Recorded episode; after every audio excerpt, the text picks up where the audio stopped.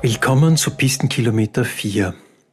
Mein Name ist Markus Redl. Ich bin im Brotberuf bei EcoPlus, Niederösterreichs Wirtschaftsagentur und dort seit bald zehn Jahren Geschäftsführer der landeseigenen Bergbahnen.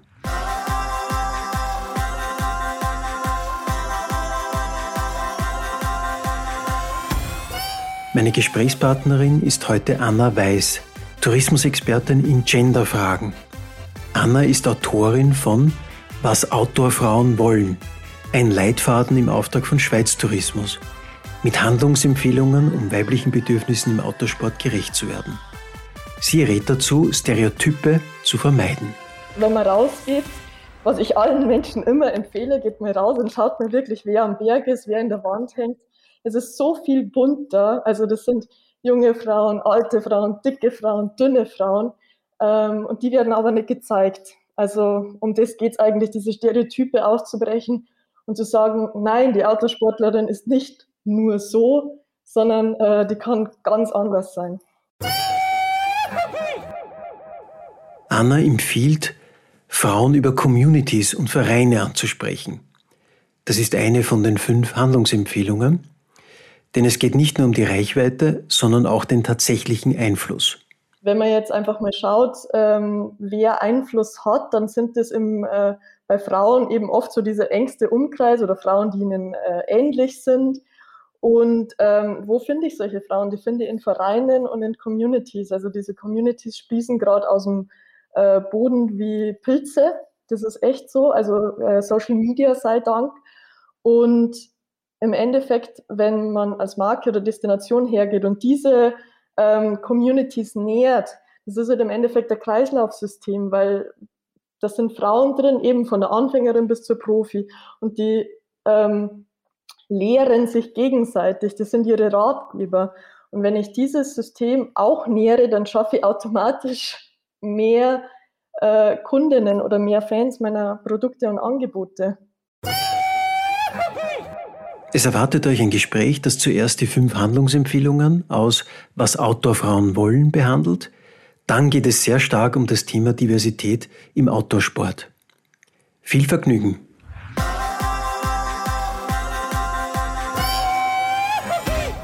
Anna, du bist Autorin eines Leitfadens, was Outdoor-Frauen wollen, mhm. der von Schweiz Tourismus herausgegeben worden ist. Wie ist es zu dieser Zusammenarbeit gekommen und wie ist es zum Leitfaden gekommen? Ähm, zu dieser Zusammenarbeit ist es gekommen, äh, wir standen schon lange im losen Kontakt, also ich mit Schweiz Tourismus, weil ich eine Netzwerkveranstaltung für Frauen im Autosport initiiert habe in Flims damals. Und äh, die Verantwortlichen von Schweiz Tourismus kamen auf mich hin, äh, zu und haben quasi gefragt, ob ich äh, was Ähnliches initiieren könnte, einfach so für Schweiz Tourismus. Und ähm, ich bin aber immer eine Freundin von Skalierbarkeit, also dass das den Leuten da wirklich was bringt.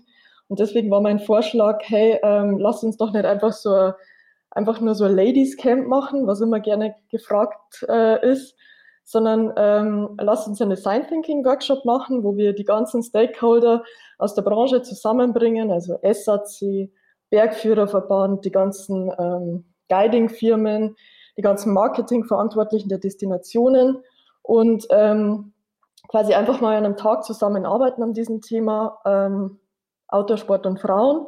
Das war quasi das Kickoff letzten Februar. Und ähm, für alle, die quasi nicht dabei sein konnten bei diesem Workshop, ähm, gab es dann im Nachgang diesen Leitfaden. Ich verstehe. Wie war das beim Workshop vergangenen Februar? Ähm, das war echt großartig. Also das ist einfach die Erfahrung äh, zeigt jetzt über, ich arbeite schon seit zehn Jahren in der Outdoor-Branche und das Beste ist einfach, die Leute auf den Haufen zu bringen und gemeinsam zu diskutieren ähm, und ich sag mal einfach so Wissen zu teilen. Also jeder hat natürlich einen anderen Stand von Wissen und äh, Unbewusstes sichtbar machen und einfach ähm, Erfahrungen zu teilen, Best Practice zu teilen, Worst Practice zu teilen. Und ähm, also die Stimmung war ganz großartig. Alle, die dabei waren, waren um die 50 Leute, total motiviert, wirklich total engagiert und wollten sich wirklich weiterbilden zu diesem Thema. Sind jetzt noch andere Aktivitäten aus diesem Kickoff entstanden? Also der Leitfaden ist klar. Bist du noch in Kontakt mit Schweiz Tourismus oder mit Destinationen in der Schweiz zu diesem ähm, Thema? Zu diesem Thema, also ähm, Schweiz Tourismus an sich, das war quasi ein Teil von einem größeren Projekt, das nennt sich die Peak Challenge. Die wollen quasi auf alle 4000er, ähm, die die Schweiz hat, äh, wollen sie dieses Jahr Frauenseilschaften stehen haben. Also das ist so ihr, ähm, ihre Kampagne und da war das quasi ein Teil davon. Aber es gibt natürlich von sehr vielen Destinationen Anfragen zu diesem Thema, weil weil es halt medial immer mehr präsent ist auch. Also dieses, dieser, dieser Shift, dieser Gender-Shift, ähm, das kommt einfach auch bei den Destinationen an. Anna, die erste Handlungsempfehlung in dem Leitfaden lautet Stereotype vermeiden und echte Frauen zeigen. Mhm. Eigentlich sehr prägnant und selbsterklärend, aber kannst du das noch weiter ausführen? Mhm. Ähm, da geht es ja jetzt im Endeffekt um die äh, Repräsentation oder um die Präsentation von Frauen, ähm, wie es in der Outdoor-Branche so gemacht wird oder in Medien so gemacht wird.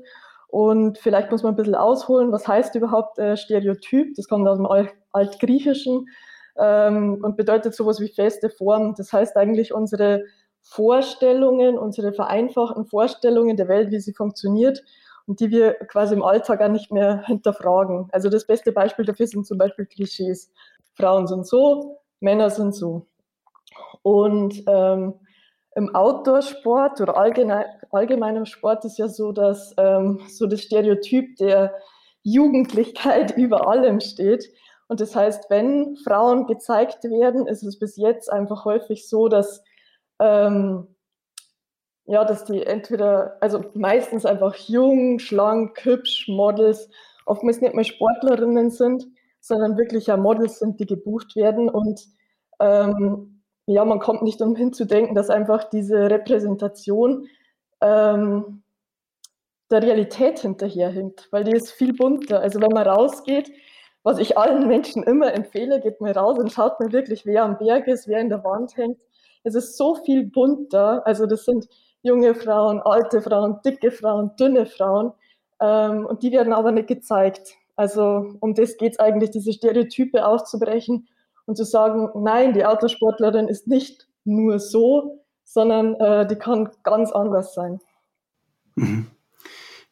Also wenn ich es ganz salopp formuliere, man braucht jetzt nicht gleich stolz darauf sein, dass man überhaupt eine Frau zeigt, sondern es geht dann auch darum, der Vielfalt was heißt Frau, Frau sein, gerecht zu werden, auch in genau. der Art und Weise, wie es genau. medial repräsentiert ist. Ja. Hm. Du, die zweite Handlungsempfehlung lautet, den Confidence Gap verstehen und überwinden. Dieser Begriff des Confidence Gap, der ist vielleicht nicht mehr so selbstverständlich oder selbsterklärend. Da brauchen wir unbedingt deine, deine Erläuterung dazu. Mhm. Also unter Confidence Gap wird ein ganzes ähm, ein ganzer Strauß von Phänomenen gebündelt, die man vielleicht am besten zusammenfassen kann ähm, unter der Überschrift, dass äh, Männer sich eher überschätzen und Frauen sich gerne unterschätzen. Also es wird im Deutschen oft übersetzt mit mangelndem Selbstbewusstsein. Also wenn ich jetzt einfach mal ein Beispiel sagen würde, kennt bestimmt jeder äh, Frauen, die sich seltener zu Wort melden, Frauen, die sich äh, nur auf der Stelle bewerben, wenn sie beinahe alle Ansprüche erfüllen, während Männer dies schon bei viel weniger tun. Frauen, die sich zu schlecht für Sponsoring einschätzen, ähm, die sich, die zum Beispiel in, in äh, Diskussionen äh, keine Wortbeiträge ähm, geben, wenn quasi keine anderen Frauen da sind. Also das sind lauter so Phänomene, die, dies, die unter diesem Begriff gebündelt werden.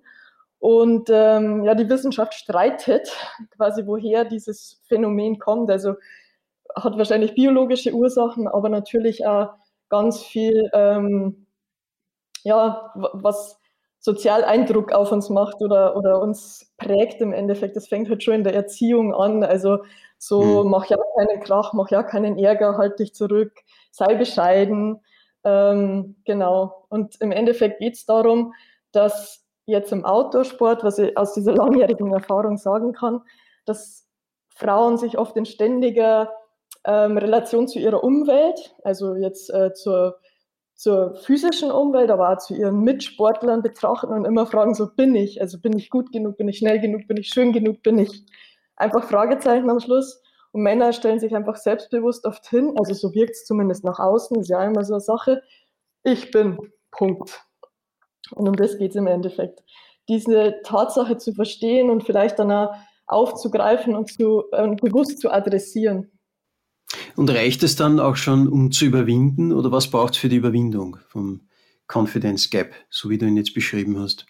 Ähm, ich glaube nicht, dass für die Überwindung reicht. Das ist ein erster Schritt, aber es ist ein extrem komplexes Thema. Also das ist, wenn ich jetzt alleine sage, ähm, mit Ausschreibungen, zum Beispiel Jobausschreibungen, jetzt mal weg vom Outdoor-Sport, ich kann halt diese äh, Tatsache im Hinterkopf haben, bewusst adressieren, dann werde ich schon mal viel mehr äh, Bewerberinnen haben. Also das ist tatsächlich so, ich habe da mit vielen Firmen gesprochen. Ähm, aber es ist halt da, es ist was, was in der Gesellschaft langsam vorangeht. Also eben mit Erziehung, mit dem, äh, was haben wir für Vorbilder, wie wird uns das vorgelebt. Also ich glaube, das ist einfach äh, eine Entwicklung. Also man darf immer nie vergessen, das ist alles eine gesellschaftliche Entwicklung und das geht einfach langsam. Aber nichtsdestotrotz ist es ganz wichtig, sich jetzt bewusst zu sein. Ja. Die Studie heißt, was Outdoor-Frauen wollen und ist dann auch sehr praktisch in den Handlungsanleitungen.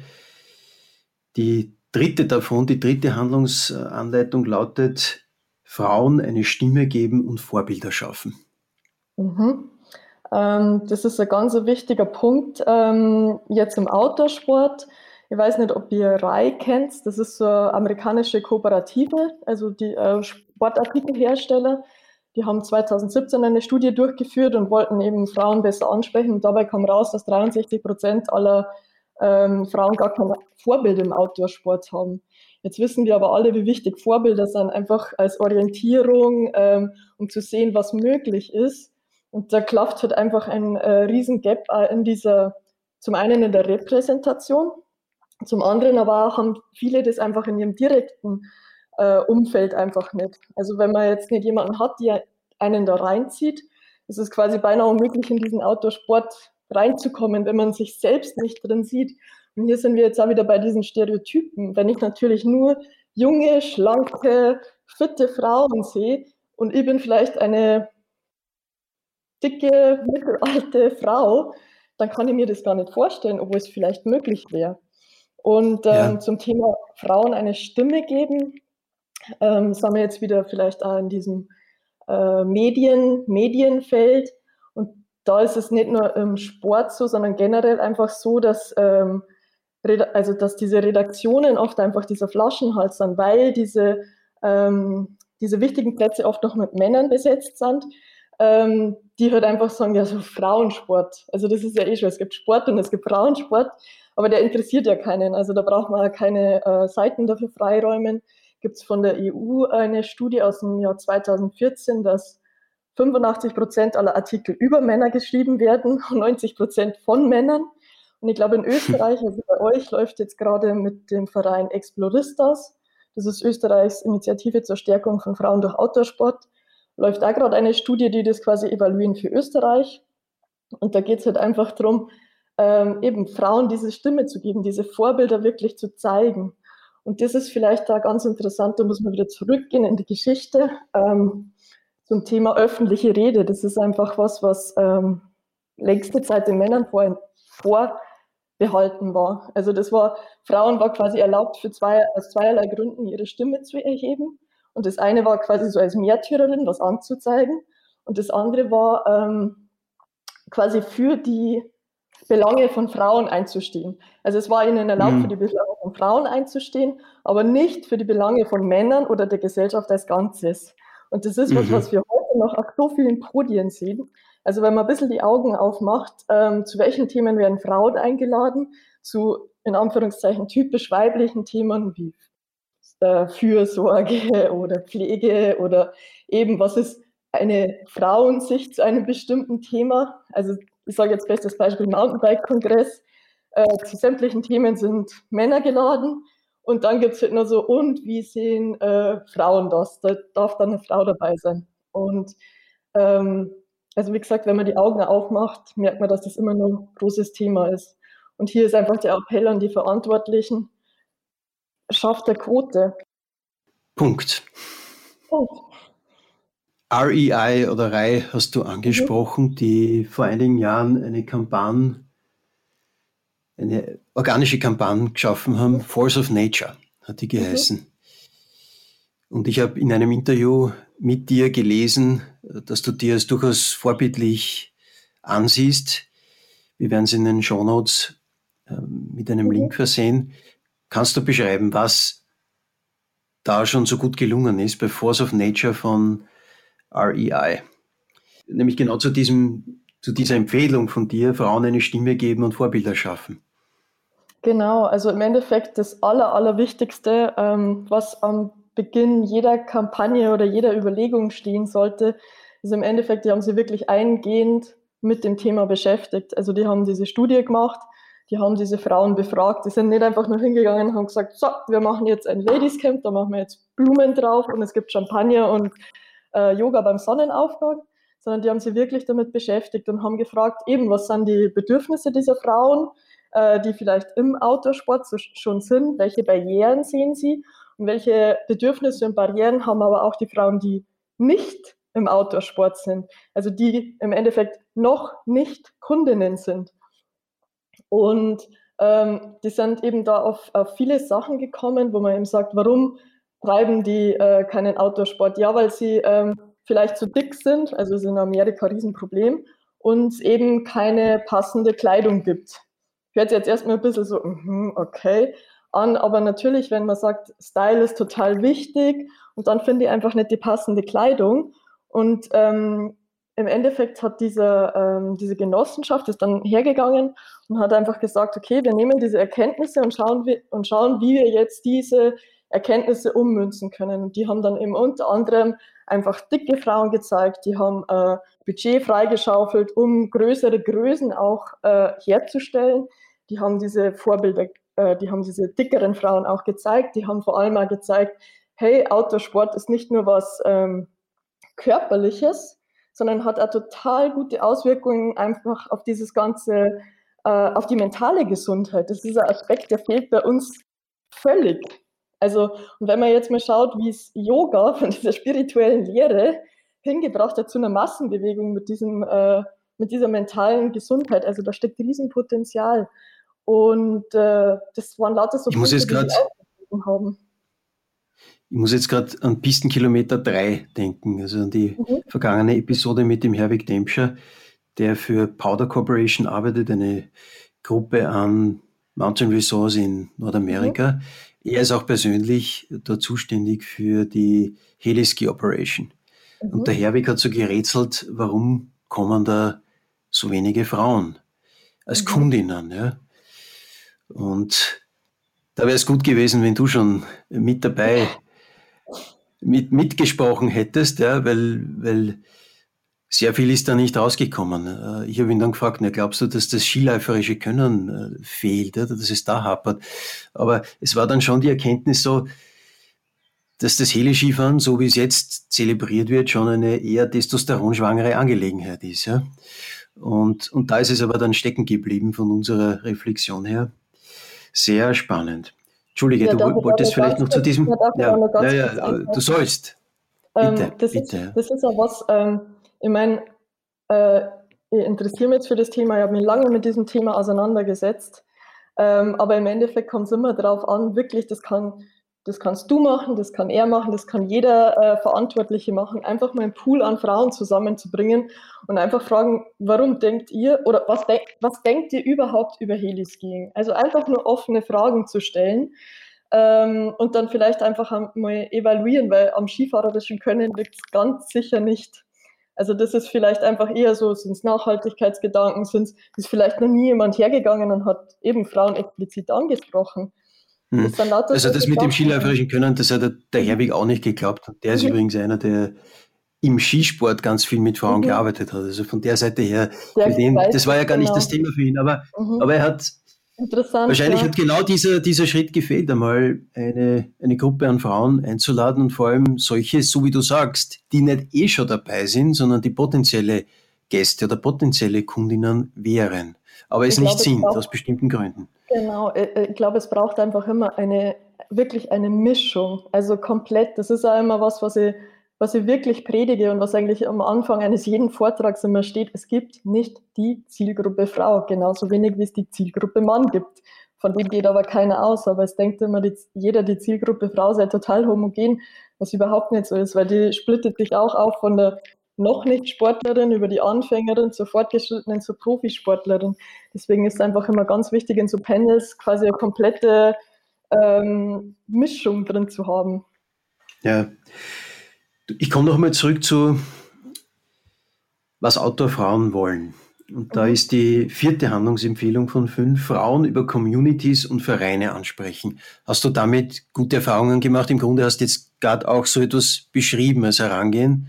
Also schöne Diversität schaffen aus unterschiedlichen Bereichen, Menschen und äh, jetzt in dem Fall für dieses Thema Frauen ansprechen.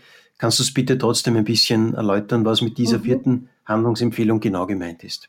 Genau, im Endeffekt geht es darum, dass bis jetzt halt, wenn man sie ähm, so anschaut, wie äh, Firmen, wie Unternehmen Produkte entwickeln oder auch Destinationen ähm, Produkte vermarkten, dann ist es häufig so einfach eben nur oldschool über Print, dann über Online und häufig eben jetzt über Influencerinnen, weil es einfach darum geht, so, wow, die haben eine mega Reichweite und es ist einfach zu kontrollieren, es ist einfach zu dokumentieren. Ähm, was die aber oftmals vergessen oder was oft vergessen wird, ist, dass äh, quasi Reichweite oft mit Einfluss verwechselt wird. Also mit wirklich Influence. Und wenn man jetzt einfach mal schaut, ähm, wer Einfluss hat, dann sind es im, äh, bei Frauen eben oft so diese engste Umkreis oder Frauen, die ihnen äh, ähnlich sind. Und ähm, wo finde ich solche Frauen? Die finde ich in Vereinen und in Communities. Also diese Communities sprießen gerade aus dem äh, Boden wie Pilze. Das ist echt so. Also äh, Social Media sei Dank. Und im Endeffekt, wenn man als Marke oder Destination hergeht und diese ähm, Communities nähert. Das ist halt im Endeffekt ein Kreislaufsystem, weil das sind Frauen drin, eben von der Anfängerin bis zur Profi. Und die ähm, lehren sich gegenseitig. Das sind ihre Ratgeber. Und wenn ich dieses System auch nähere, dann schaffe ich automatisch mehr äh, Kundinnen oder mehr Fans meiner Produkte und Angebote. Wobei hinzufügen muss, dass es oftmals gar nicht so einfach ist, weil eben zum einen auf der einen Seite die Destinationen oder die äh, Unternehmen noch keine Erfahrung mit sowas haben. Also die kennen irgendwie so, ja, okay, wir arbeiten mit Fokusgruppen, aber direkt jetzt so mit Community-Zusammenarbeit. Auf der anderen Seite ist es so, dass die Communities oft gar nicht diesen ähm, Hintergrund haben, dass die vielleicht mit Marken zusammenarbeiten könnten. Also das ist, das ist gerade noch alles ein bisschen so im Austarieren. Und da gibt es ja riesige Unterschiede.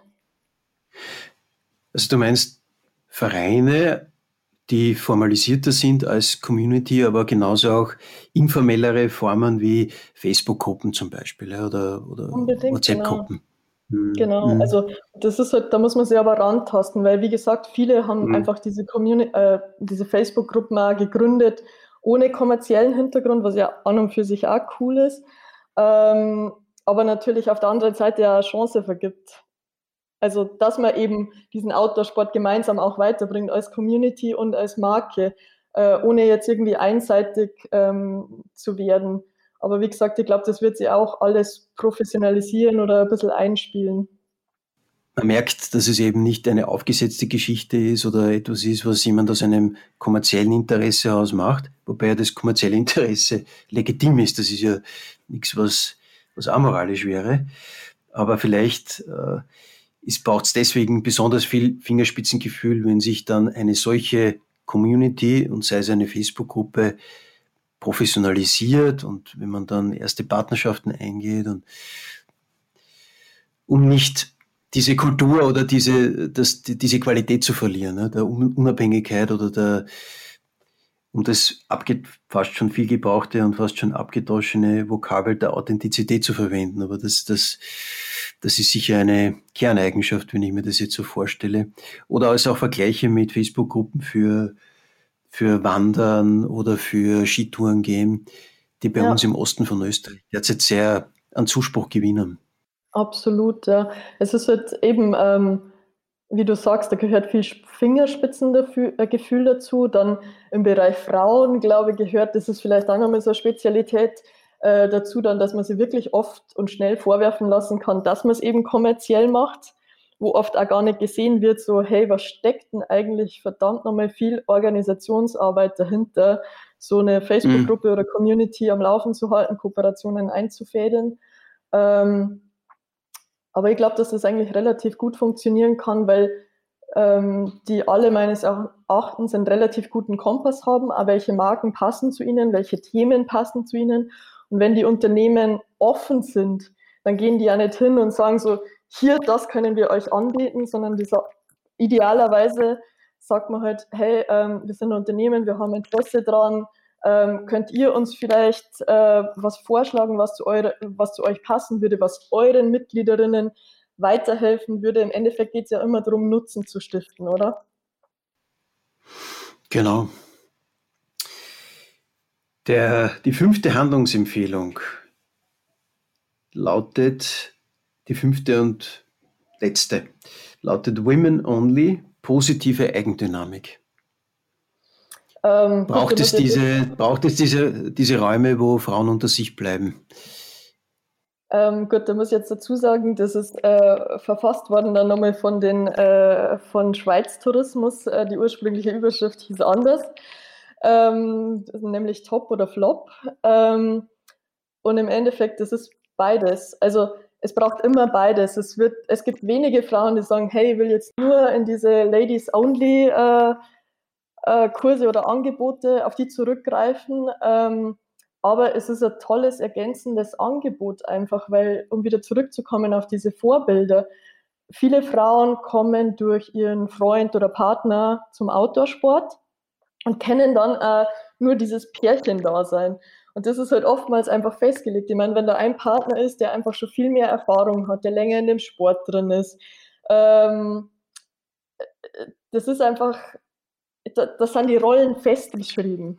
Oder auch wenn jetzt als, kann ich aus eigener Erfahrung sagen, wenn ich einfach als Frau in einer reinen Männergruppe unterwegs bin, was ich jahrelang war im Mountainbiken, das ist im Endeffekt, äh, ich war körperlich einfach teilweise die schlechteste, habe aber trotzdem mega Spaß dran gehabt. Aber es bleibt halt zum Beispiel kein Raum, um sich weiterzuentwickeln. Die Typen waren dann schon alle ich habe die geliebt, aber die waren einfach Testosteron gesteuert, haben mir Ding so gemacht und ich habe geschaut, dass ich dranbleibe. Mir hat es trotzdem Spaß gemacht. Aber es war kein Raum für diese Entwicklung.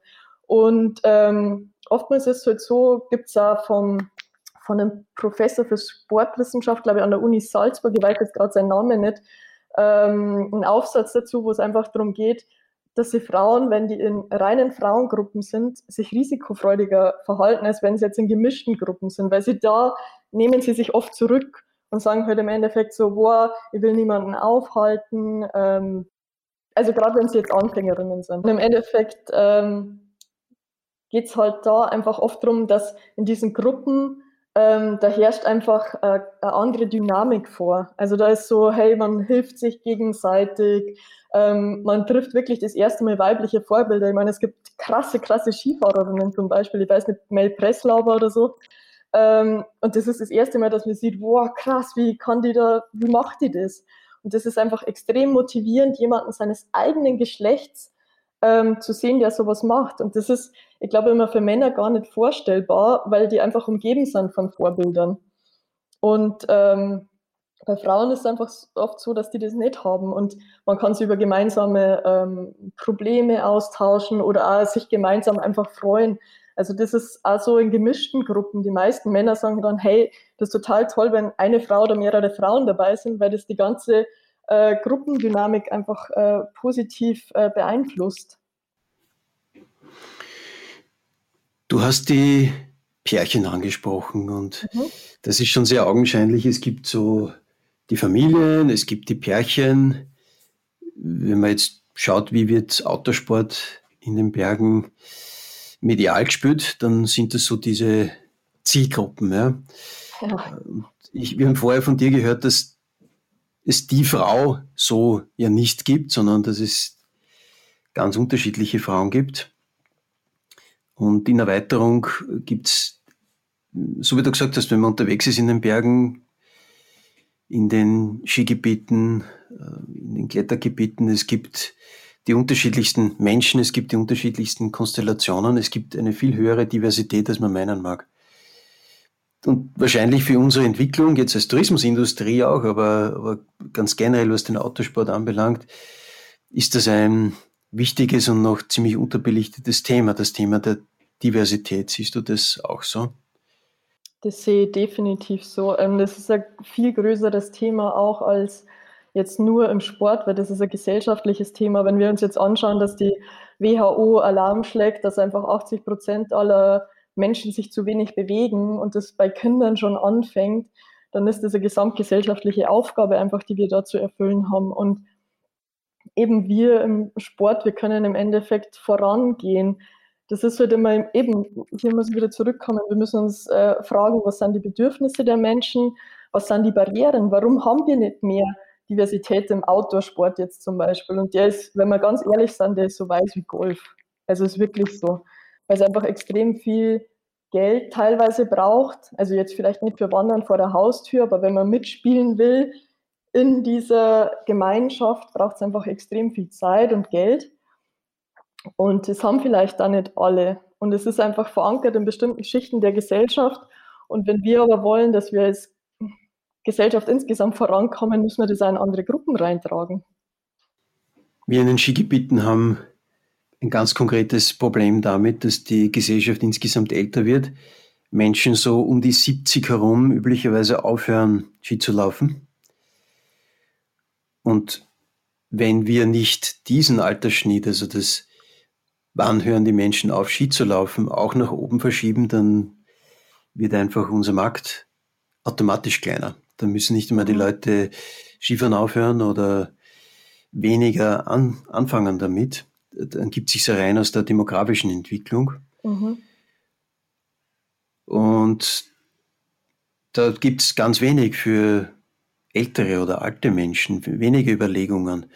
Am ehesten berühmen wir uns dann noch, wenn wir gescheite Berggastronomie irgendwo hingestellt haben, so quasi für die Pausen.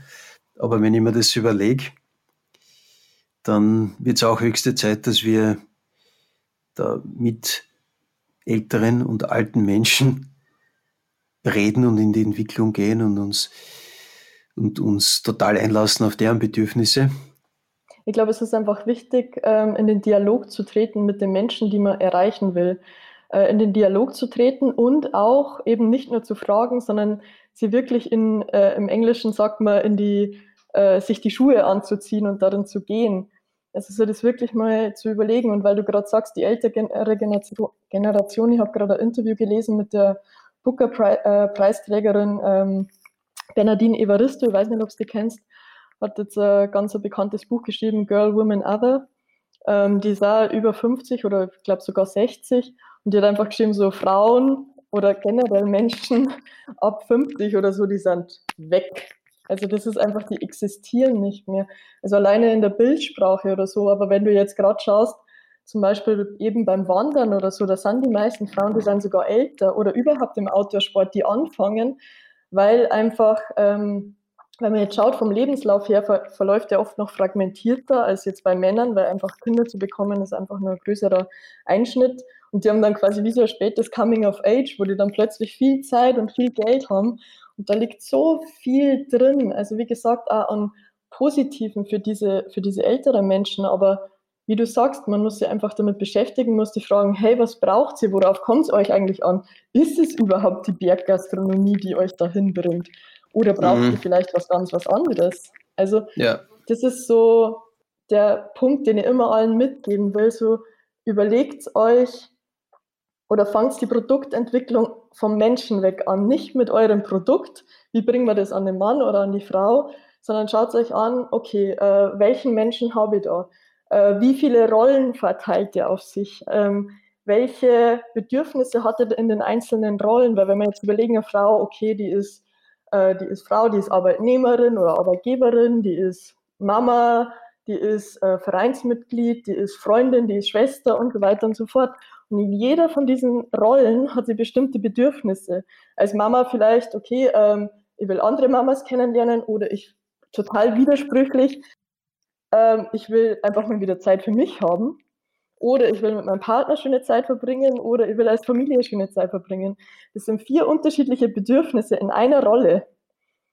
Und ich muss mich halt mit dem allen auseinandersetzen. Das ist halt dieser erste Schritt, der halt leider meistens übersprungen wird, aber der eigentlich der wichtigste ist. In puncto Diversität kann man sagen, männlich, wie besprochen, weiß, wie besprochen und eigentlich auch fit, also eigentlich auch körperlich äh, voll dabei und, und sportlich. Das entspricht ja auch nicht der Realität. Also da gibt es ganz viele Menschen, die sind nicht so sportlich oder nicht so fit oder haben körperliche oder sonstige Beeinträchtigungen. Mhm. Die fallen ja bei Autosport jetzt leider auch gefühlt ziemlich durch den Rost, wo Autosport oder das, das was alles Autosport äh, sein kann, ja weit, wie du selber angesprochen hast gerade vorher, weit über den, über die, über diese sportliche Leistung hinausgeht. Wobei wir auch äh, trefflich über, über Leistung, über den Leistungsbegriff noch einmal ja. diskutieren könnten. Ja. Aber Absolut, ja. Jetzt, wenn du das hörst, Menschen, die nicht so äh, sportlich sind, äh, da lassen wir eigentlich auch ziemlich viel liegen oder ziemlich viel geschäftliches Potenzial liegen, dass wir da nicht besser adressieren und, und unsere Angebote darauf ausrichten, oder? Absolut, also muss ich da vollkommen zustimmen, weil, wie gesagt, es sind vielleicht diese noch nicht oder nicht mehr Sportler, die vielleicht irgendwann einfach aufgehört haben und ähm, das Problem ist aber, dass viele, viele Verantwortliche, die denken einfach oft in Schienen. Also die denken eben Autosport, also der typische Radfahrer will dieses und jenes. Also ist so und so und will dieses und jenes. Und der wird dann auch nur in diesen und jenen Medien angesprochen. Weil ich will ja nur Fahrrad bewerben. Das aber eben, dass, dass ich eigentlich viel weiter denken muss und äh, überlegen muss, eben, wo, welche Zielgruppe, welche noch nicht Kunden habe ich denn eigentlich? Weil da liegt ja eigentlich das größte Potenzial. Ansonsten, jeder konzentriert sich auf die Kunden. Es ist ein Verdrängungswettbewerb. Jeder schaut, ah, wo kann ich dem anderen nur drei äh, weggraben. Äh, Aber im Endeffekt konzentrieren sich alle auf dasselbe Becken. Und das größte Potenzial liegt einfach da drin, wo noch keiner hingegangen ist. Genau die, die du sagst, eigentlich so, hey, für die, die Outdoor-Sport so viel ähm, Positives ähm, mitbringen würde. Eben auf der einen Seite gesundheitlich, auf der anderen Seite mental, also von der mentalen Gesundheit her. Aber es ist halt viel aufwendiger, wenn ich mir sowas überlegen muss. Und wenn ich mir überlegen muss, wie erreiche ich diese Leute, was kann ich da machen, ähm, als jetzt einfach nur den Stiefel zu fahren, den ich ewig fahre. Hm. Glaubst du, dass das Verhältnis der Geschlechter untereinander, dass das stark auch eine Generationenfrage ist? Glaubst du, dass jüngere Menschen sich zum Beispiel sexistische Werbung weniger gefallen lassen? Ähm, bin ich definitiv überzeugt davon. Äh, wir haben vorher ja schon darüber geredet, dass einfach so ähm, Gesellschaft und unsere Vorstellungen von männlich und weiblich, die sind immer im Fluss. Also wenn wir jetzt allein schauen, wenn ich jetzt sagt, bei dir, du und deine Frau, ihr werdet ganz anders miteinander umgehen, vermutlich, äh, wie deine Oma und dein Opa. Und das ist natürlich, also man muss sagen, das ist immer im Fluss und das sehe ich jetzt auch schon. Also so die, die Generation, die jetzt nachkommt, die sind schon viel, also jetzt alleine an Frauen oder Mädchen, die sind oft schon viel selbstbewusster und fordern schon eher, als jetzt wir das vielleicht noch gemacht haben. Und man muss sagen, das wird ja auf jeder Generation, das halbiert sich immer ein bisschen so, okay, die waren noch da war noch ganz eine strikte Vorstellung von männlich und weiblich und wie das miteinander ist. Das ist ja alleine, wenn man sagt, sowas wie, ähm, früher ging es gar nicht, dass ein Mann einen Kinderwagen geschoben hätte. Heute, wenn man rausgeht, sieht man das überall. Also das ist immer im Fluss. Das, ist, das hat zu tun mit einfach mit politischen Rahmenbedingungen, mit gesellschaftlichen Entwicklungen, mit technologischen äh, Entwicklungen, eben sowas wie Social Media, was diesen ganzen Trend befeuert, weil plötzlich nicht mehr diese Flaschenhälse da sind. Also das sehe ich definitiv so. Wie gesagt, man muss einfach nur mehr ein paar Generationen zurückgehen, wie die miteinander waren. Ähm, dann checkt man natürlich, dass das genauso vorwärts geht. Was für ein Schlusswort, dass es vorwärts geht, dass, dass wünsche ich uns als Gesellschaft? Ja, auch. Also ich wünsche mir, dass äh, wir vielleicht einfach mehr in Dialog miteinander treten, auf Augenhöhe und uns fragen, was, äh, was bewegt den anderen, was, was, äh, welche Fragen stellt er sich, was bewegt mich. Also dass wir mit offenen Augen und Ohren durch die Welt gehen, Interesse zeigen ähm, am anderen und äh, was ich mir ganz stark wünsche, ist einfach, ähm, dass die Leute mehr schauen auf Zusammenhänge. Also das ist was, was ich einfach immer wieder merke, dass einfach Punkte rausgegriffen werden, ähm, die man ohne den entsprechenden Zusammenhang einfach nicht versteht, wie wichtig die sind. Also das ist einfach so mein Appell vielleicht wirklich an alle, ich denke jetzt mal deine Zielgruppe an Hörern, ähm, recherchiert die Zusammenhänge. Anna, vielen Dank für das interessante Gespräch. Danke dir. Danke auch.